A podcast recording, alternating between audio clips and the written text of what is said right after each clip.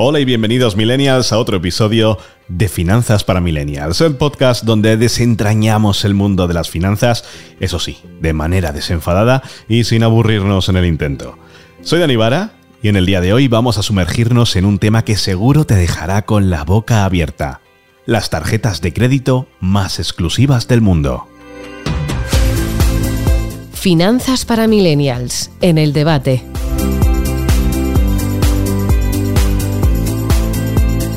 ¿Alguna vez has soñado con llevar una tarjeta que abra las puertas a un mundo de privilegios y lujos? Bueno, pues estás en el lugar correcto.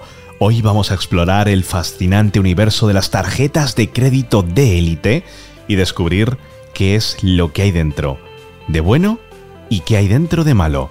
Y lo mejor, cómo pueden ayudarnos en nuestro día a día.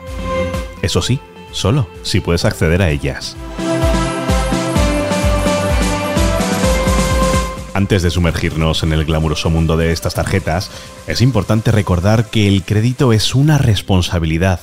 No importa si eres un millennial o cualquier otra generación. El uso adecuado de estas tarjetas puede ser una herramienta poderosísima para nuestra salud financiera, pero también puede ser una trampa si no la manejamos con cuidado.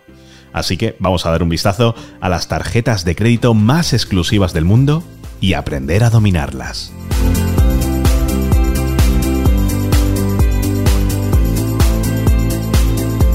Y empezamos por la tarjeta que hace suspirar a muchos, la American Express Centurion, también conocida como The Black Card, la tarjeta negra. Esta joya de metal es sinónimo de prestigio y exclusividad, porque sí, sí, no es una tarjeta de plástico, es de titanio. ¿Qué tiene de bueno? Bueno, imagínate beneficios como acceso a salas VIP en aeropuertos, por supuesto, con lo que quieras comer y beber. Servicio de asistente personalizado las 24 horas. Para cualquier cosa. Programas de recompensas irresistibles y experiencias únicas alrededor del mundo. No suena mal, ¿verdad?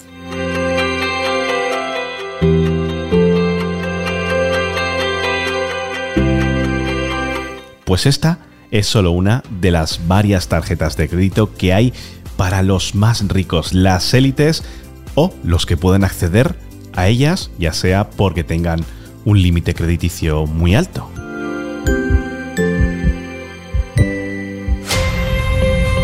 Sin embargo, las tarjetas de crédito exclusivas también tienen su lado menos brillante. Estas tarjetas suelen venir con una cuota de membresía bastante elevada y requisitos de gasto mínimo anuales. Además, puede ser tentador caer en la trampa de gastar más de lo que podemos permitirnos solo para aprovechar los beneficios exclusivos que nos dan este tipo de tarjetas. Recuerda siempre mantener un control sobre tus finanzas y no caer en excesos, que esto, si ya pasa con las tarjetas de crédito normales, imagínate teniendo en tus manos una de estas.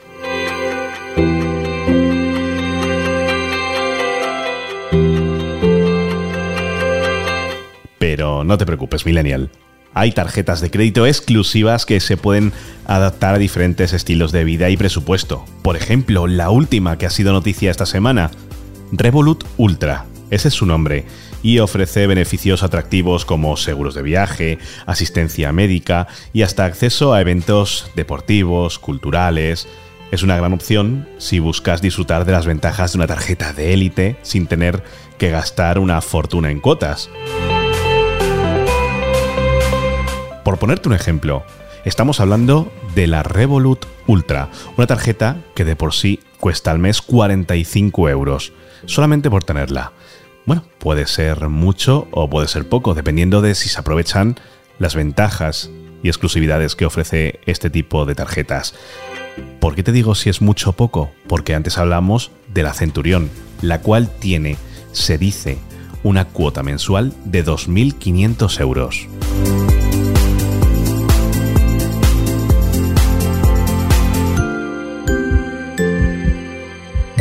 Ahora bien, ¿cómo pueden estas tarjetas de crédito exclusivas ayudarnos en nuestro día a día financiero? Bueno, pues aquí viene lo interesante. Además de los beneficios tangibles de tener una tarjeta de crédito de élite, puede abrir puertas en el mundo de los negocios. Imagina encontrarte en un evento importante y sacar tu tarjeta de crédito exclusiva. Es como tener una llave maestra que te puede abrir grandes oportunidades, sobre todo en el mundo de los negocios.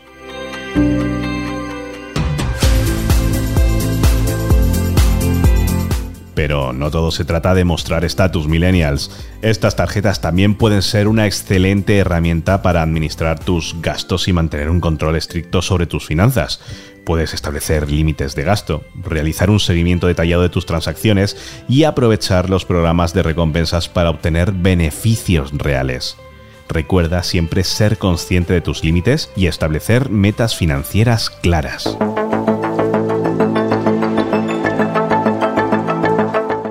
Y hoy en Finanzas para Millennials eh, vamos a ponerle un poquito de luz en todo este asunto con la ayuda de Juan Manuel de Lara, profesor de Innovación y Tecnologías del IEB, el Instituto de Estudios Bursátiles. ¿Qué tal estás, eh, Juan Manuel? Hola, perfectamente, ya con ganas de fin de semana, igual que todos. Estamos todos igual. Bueno, pues eh, cuéntame un poquito, porque estábamos hablando sobre las ventajas y no tantas ventajas de este tipo de tarjetas que parecía que se habían puesto de moda hace unos cuantos años, bajó eh, el interés del público general por estas tarjetas y ahora hemos visto, pues fíjate que una compañía ha decidido sacar una tarjeta, bueno, digamos, vamos a ponerla premium, acerca a tener características premium por todo todas las ventajas que, bueno, ventajas, ahora analizaremos si son ventajas o no que incluye y además eh, tenemos 15.000 personas en lista de espera y por lo visto el número de personas sigue creciendo. Juan Manuel, eh, lo primero, quiero que me cuentes como experto las ventajas y desventajas más comunes de poseer una tarjeta de crédito, bueno, vamos a ponerle entre comillas exclusiva en términos financieros y sobre todo, que me imagino que irá más enfocado a esto, en estilo de vida. Eh, desde que American Express empezó en este negocio, ha intentado trabajar los estilos de vida. No cabe duda que después de la pandemia, con un 50% de, de movimiento efectivo en tarjetas de crédito, esto ha despertado el negocio de muchísimos eh, actores. ¿no? Hasta entonces, eh, hasta ahora, el mundo físico, pues estaba American Express, que hacía tarjetas Platinum, todas las revolving por puntos, etcétera, ¿no? Pero ahora con este volumen tan grande de negocio, pues ha cambiado eh, y ha hecho que nuevos entrantes eh, quieran entrar. ¿no?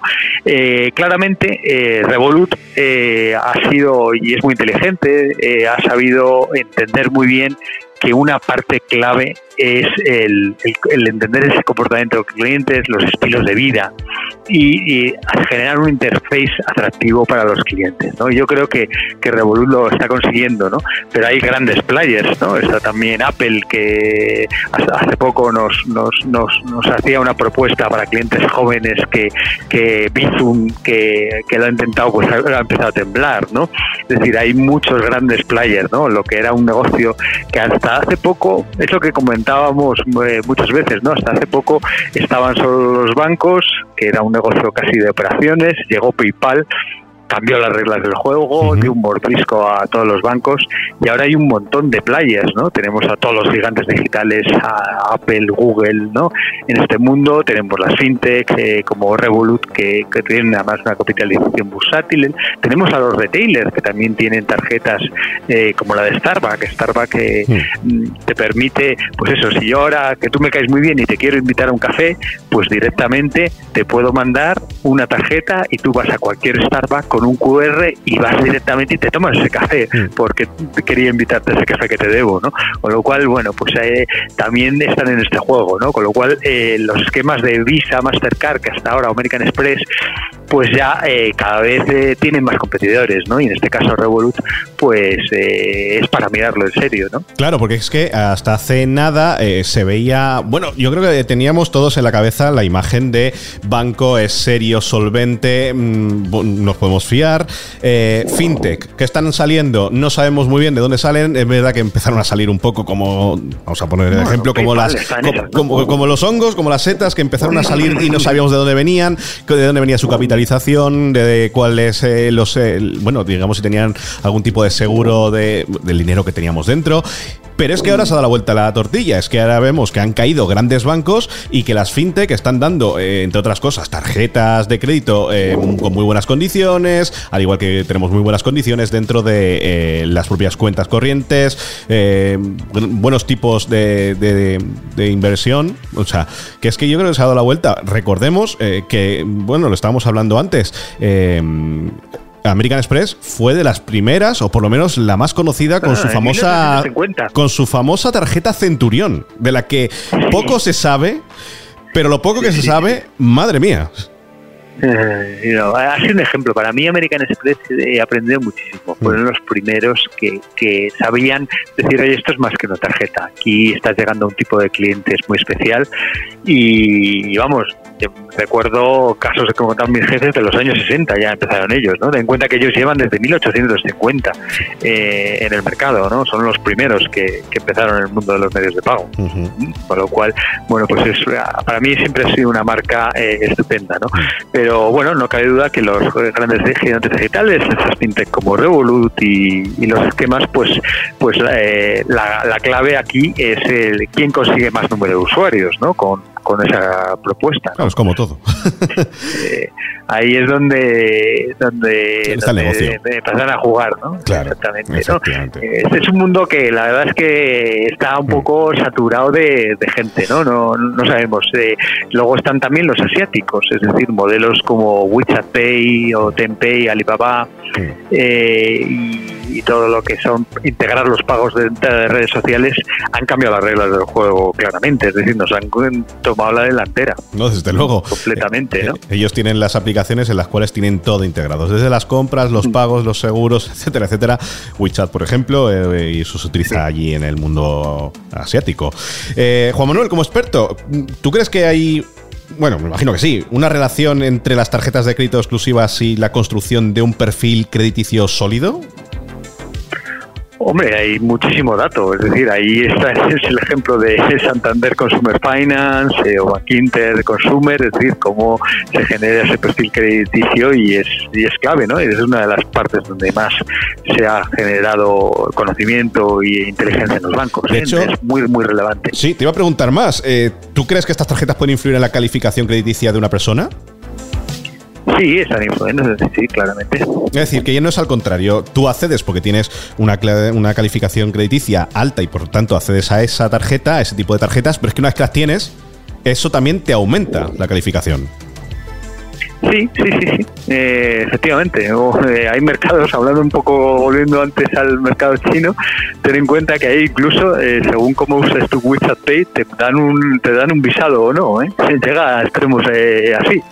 ¿Eh? en países como China. Recuerdo un, capítulo de, de, Black Mirror que era algo así. en función de la, de la calificación que tuvieras, eh, bueno, parece que la ciencia ficción está llegando un poquito a la realidad. ¿eh? Exactamente. Gracias a Dios en España tenemos, en Europa tenemos una regulación bastante más del lado de los usuarios, con lo cual no, no nos pasará como, como en China. ¿no? Aquí yo creo que, que, una de las claves es como lo que nos está enseñando aquí Revolut, que es la experiencia del usuario. Mm. ¿Eh? es una de las claves, pero otra efectivamente es el, el, la regulación, la regulación y, yo creo que ahí contamos con muy muy buenos eh, reguladores. Europa yo creo que lo está haciendo muy bien, eh, a pesar de, de, esa gente que tenga en contra, ¿no? Y luego el, el seguir el seguir todas las nuevas tecnologías, ¿no? Blockchain y todas las nuevas tecnologías y también pues el innovar en nuevos modelos de negocio, ¿no? Eh, yo creo que ahí el caso de, de, las redes sociales eh, dan unas nuevas formas de unos nuevos modelos de negocio que hay que observar y intentar hacer aquí también Europa. Claro, es que además ha llegado a un punto en el que esto cada vez va más allá, cada vez va más rápido, como decíamos antes, están saliendo cada vez más fintech, más empresas tecnológicas eh, dedicadas a eh, la banca, bueno, banca como se veía antes, aunque dándole una vuelta, poniéndolo más bonito, de forma que sea completamente todo digital, eh, más orientado, como decías, Juan Manuel, al blockchain, a las cadenas, intentar descentralizarla al máximo. Y no nos olvidemos, estamos hablando, por ejemplo, de Revolut, pero también un gran, un gran jugador en todo este mundo es, por ejemplo, N26, que se me está viniendo a la cabeza, al igual que otros tantos. Lo que pasa es que es verdad que digamos que son los que más nombre tienen, más peso tienen, más, eh, bueno, eh, usuarios tienen. Y, te iba a preguntar. el que consiga el mayor eh, masa crítica, ese es el que se va al gato del agua. Mm. Y Juan Manuel, eh, ¿en, qué medida estas tarjetas de crédito, vamos a poner las exclusivas, han evolucionado en respuesta a las demandas y preferencias de la gente que no puede estar escuchando, los millennials? Eh, yo creo que han cambiado bastante. Volviendo otra vez al ejemplo de la Centurión, a la cual no podemos hacer, acceder, yo creo que prácticamente ninguno, 0,001 de la población. De hecho, yo todavía estoy esperando en llegar a algún bar, o algún restaurante y ver alguna tarjeta. todavía no pierdo esa, esa esperanza, aunque creo que va a ser complicado. pero bueno. Efectivamente. Pero bueno, ¿de qué forma crees que han cambiado, eh, han evolucionado eh, bueno, este tipo de tarjetas por la demanda de los usuarios? Hombre, sí, efectivamente es lo que te decía, que el comportamiento de los clientes es lo que está marcando una de las líneas de evolución. Y los millennials, con toda su forma de trabajar, siendo totalmente digitales, eh, super virales y con eh, otras necesidades, están cambiando la, la, falta de tarjetas. ¿no? Esto es un claro ejemplo. Hmm. Y ya por último, como experto, te pregunto directamente, ¿qué consejo recomendación darías a alguien que nos está escuchando ahora mismo y que está considerando solicitar una tarjeta de este tipo? Vamos a ponernos a la barata, la de Revolut de, 45 euros. ¿Qué le dirías? ¿Merece la pena? ¿No? Hombre, eh, eso es una opción que tiene que analizar cada uno con sus circunstancias, ¿no? Eh, así, de forma genérica, a mí me costaría dar una, una recomendación. Mm. No cabe duda que yo siempre miraría eh, las cuotas, los tipos de interés si tengo que financiar, hmm. que no sean abusivos, porque siempre que tengas que financiar y ver si alguien tiene un tipo de interés abusivo por una compra una financiación, pues yo creo que hay que huir de, modelos que están en, eh, eh, que llevan a la usura y eh, los, los beneficios que te da y, y el y yo creo que al final el interfaz de usuario eh, dice mucho, ¿no? Alguien que está pensando el proceso desde el cliente y hace un interfaz de usuario pensado en el cliente, pues es alguien que, va a trabajar bien contigo y te va a acompañar bien. Estábamos echando cuentas y, por ejemplo, una de las ventajas que tiene esta tarjeta es que puedes acceder a salas VIP de los aeropuertos. Si es una persona que trabajas eh, continuamente en aeropuertos, mm, puede venir bien. Cuesta 45 eh, euros al mes y te dan un cashback del 1% de las compras. Si gastas más de 4.500 euros, te va a salir a cuenta. Entonces ahí tenemos un ejemplo, dos, ejemplos en los que a lo mejor sí que sale rentable tener este tipo de tarjetas. Sí, sí, sí, creo que sí. Bueno, pues eh, Juan Manuel pues de Lara. Muchas gracias, que ya empieza el fin de semana. Efectivamente, profesor de Innovación y Tecnologías del IEB, muchísimas gracias por estar con nosotros aquí en el debate en Finanzas para Millennials. Estaremos muy atentos y estaremos en contacto para futuras ocasiones porque me ha encantado esta charla. Muchas gracias. Igualmente, un fuerte abrazo. Hasta luego.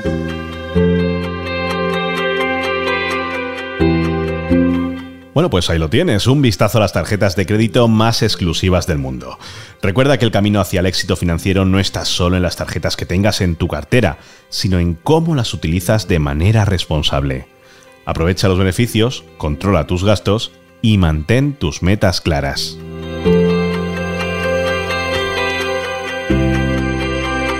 Esto ha sido todo por hoy en Finanzas para Millennials. Espero que hayas disfrutado de nuestro viaje por el exclusivo mundo de las tarjetas de crédito. Recuerda que siempre es importante informarte y tomar decisiones financieras basadas en tus propias necesidades y objetivos. Nos vemos en el próximo episodio de Finanzas para Millennials. Soy Anibara. Adiós.